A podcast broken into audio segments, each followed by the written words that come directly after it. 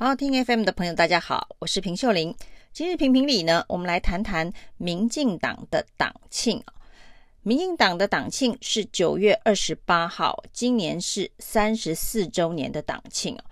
但是呢，在这个党庆纪念大会上面哦，今年的主题定为民主开唱，是一种音乐会的形式，却发生了几件让大家觉得很不可思议的事情哦。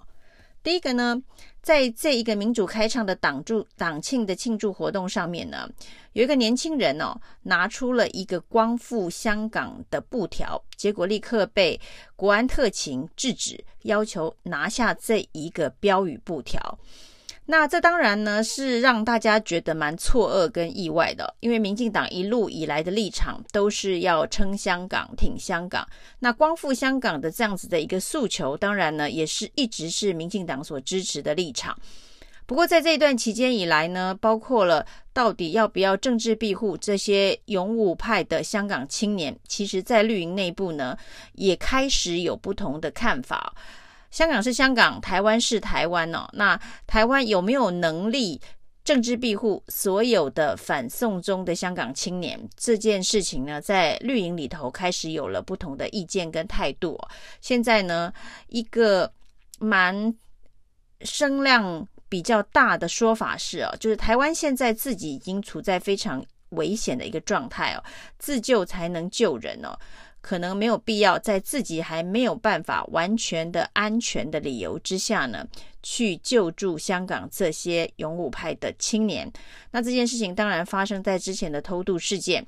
这个偷渡事件的这几名香港青年，到底能不能够得到妥善的照顾？到底能不能够得到真正的政治庇护，让台湾在台湾呢能够有立足之地哦？那这个事情到现在还没有完全的解决，包括呢台湾是不是该修订一些法律，不管是港澳条例的十八条，或者是难民法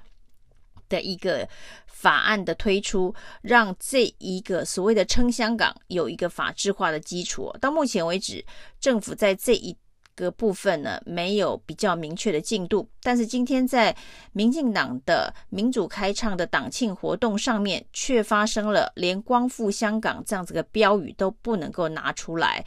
的一个状况。那事后呢，这名抗议的年轻人去找了民进党的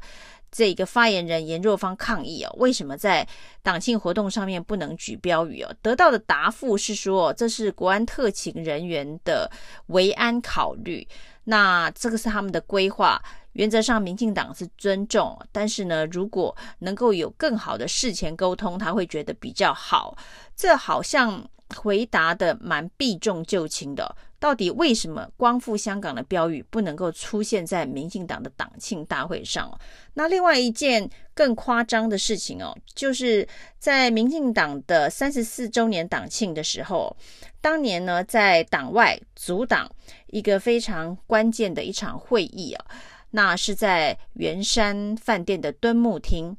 当时的这个阻挡会议，那当年的这一个。主党会议的主席游锡堃、司仪苏贞昌，在九月二十七号的中午都出席了一场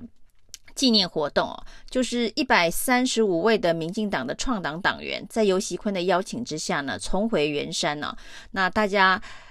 一起去纪念这一个一九八六年这个民进党建党时候的一个相关的场景啊。那当然，游锡堃在致辞当中特别提到。当年的那一场这个组党会议哦，可以说是民主新希望，口号就是组党救台湾。那这一场的这一个纪念活动呢，邀请了一百三十五位的创党党员，重新回到圆山饭店的敦睦厅，由这个一九八六年党外选举后援会的召集人游锡堃亲自主持，行政院长苏贞昌当年的这个组党会议的司仪也一起出席了。而在这一个活动之后呢，游锡坤把当年一九八六年党外选举后援会以及当时相关的一些史料，重新编辑了一本纪念册，送给现场所有的与会人员。这一百三十五个创党党员之外哦，当然很多去采访的记者也都拿到了这一本纪念册哦。那就在中午呢，采访完这个活动，拿到纪念册之后呢，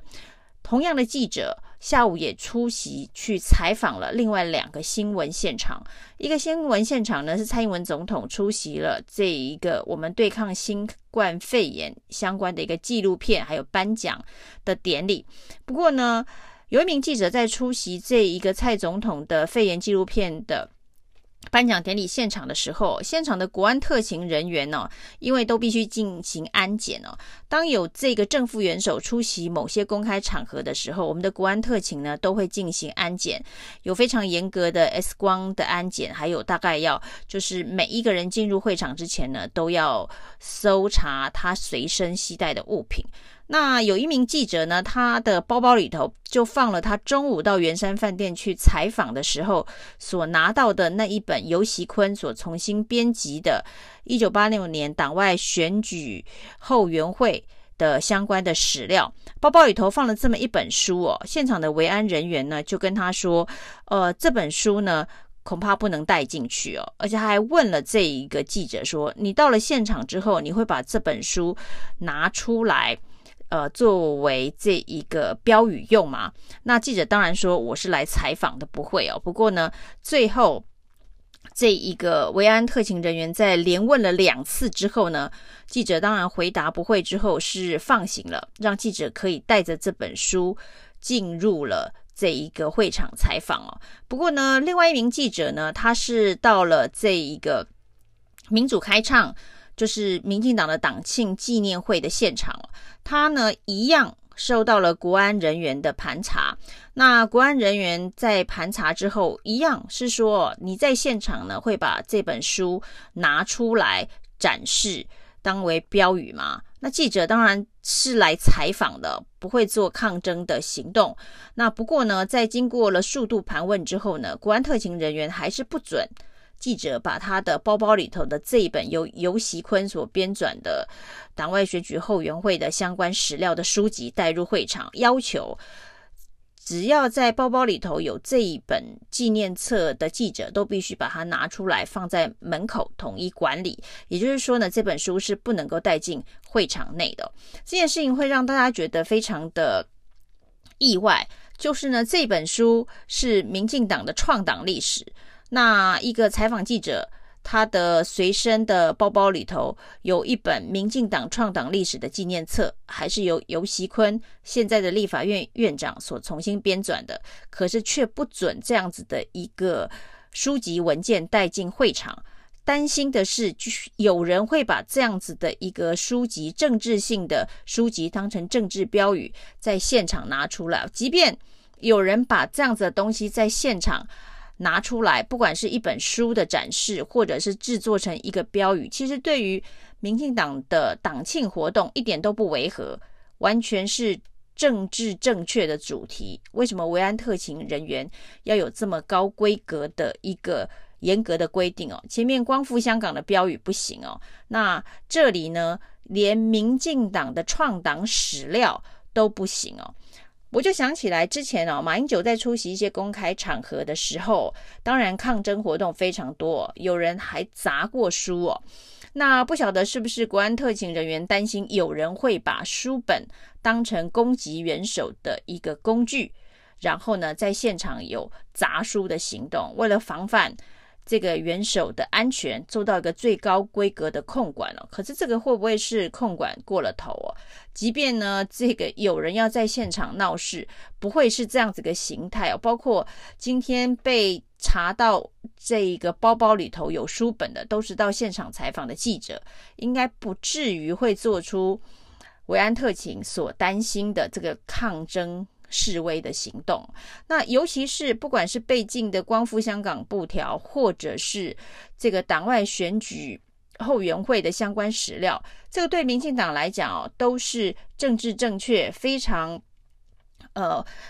完全没有违反这个民进党政治活动的相关主题的内容，为什么也要禁止？他在这个维安的需求上面的思维，到底是？一个什么样子的状态哦？就是任何一点点的不同意见的声音都不能够出现在总统出现的场合嘛，所以蔡英文总统的这个视听范围之内，都必须是所有正面的声量嘛。即便是这两个标语或者是政治诉求，对于蔡总统或是对于民进党来讲，应该都是非常非常正面而且合拍的诉求。今天为什么会用这样子的一个方式来处理哦？我是感到非常的意外。那难道是担心说会有一些？意外的插曲，所以所有可能相关的活动都要做到滴水不漏嘛？为什么此时此刻的国安特勤会有这样的思维？这个可能是这个大家必须去思考的。现在的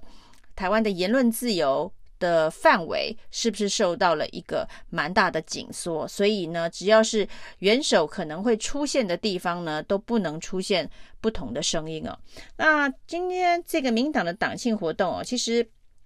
有人提到了一个在民进党建党历史当中也非常重要关键的人物，现在似乎在民进党的党史里头被消失了。那就是呢，曾经也参选过民进党党主席，以一票之差输给了民进党的第一任党主席江鹏坚的费希平啊。那在民进党党庆二十周年的时候呢，费希平基本上就消失在民进党党史里头。但是在当年的建党的过程当中，他是一个非常重要的关键人物，他是国民党的立委。可是呢，他却认为呢，这个民主化、自由化会是台湾未来发展的方向啊，所以他从党外开始支持，甚至在民进党建党的时候呢，成为民进党的创党党员哦，这在当年来讲是非常非常有勇气的一个选择。当然呢，在民进党建党之后的几年，因为党内政治斗争的关系，他也离开了民进党。但是呢，不可讳言的，他在民进党的党史当中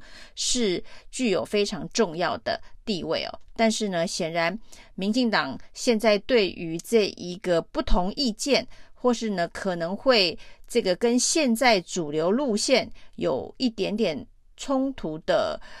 不同的看法跟意见是完全的坚壁清野。从二十年党庆之后，民进党党史里头就不曾出现这个人了。那现在是不是整个有关于这个政治正确的纯净度又更高了？连在这一个党庆的活动当中哦，一九八六年党外后援会相关史料的书籍都不能够出现。光复香港已经算是够政治正确的标语，也会被制止哦。这到底是一个什么样子的一个讯号的传递啊？那我觉得民进党要去深思哦。如果把政治意识形态的纯净度标示到这么高的一个程度的话，那台湾是不是越来越走向一言堂的社会？谢谢收听，请继续关注好好听 FM。记得帮我们分享给您的亲友，祝大家平安健康。